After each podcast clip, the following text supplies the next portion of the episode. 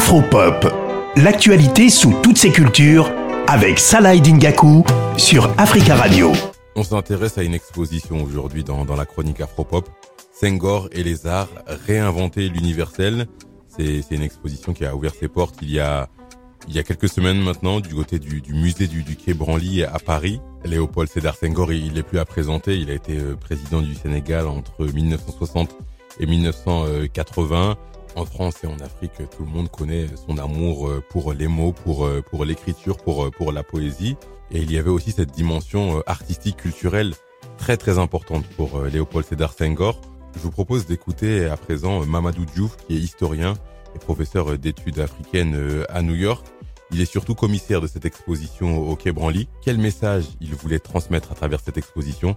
On écoute la réponse du professeur Mamadou Diouf. Ce qu'on a voulu transmettre, c'est d'abord de restaurer le message senghorien, de ne plus l'enfermer dans, si vous voulez, euh, la démarche du politicien qui à certains moments a été effectivement très autoritaire, mais qui a constamment essayé de conserver si vous voulez, une ambiance démocratique, une ambiance intellectuelle, ce qu'il a appelé une ambiance de dialogue.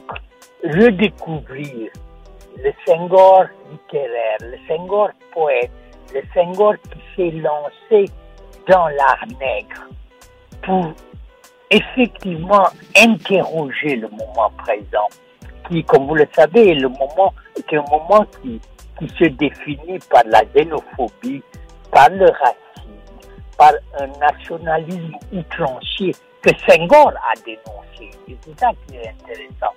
Et par une célébration du multiculturalisme.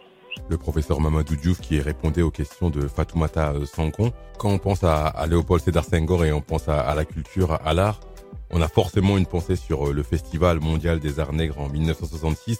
Ce festival, c'est vraiment une des grandes réussites sur euh, l'aspect culturel du, président euh, Senghor.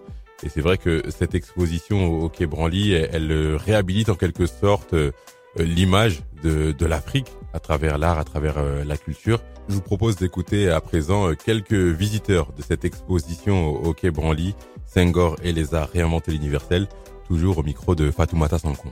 Regarder, cultiver, en particulier sur l'Afrique, voir comment les arts et tout ça. Moi, dans un premier temps, je dirais que c'est quand même assez sombre.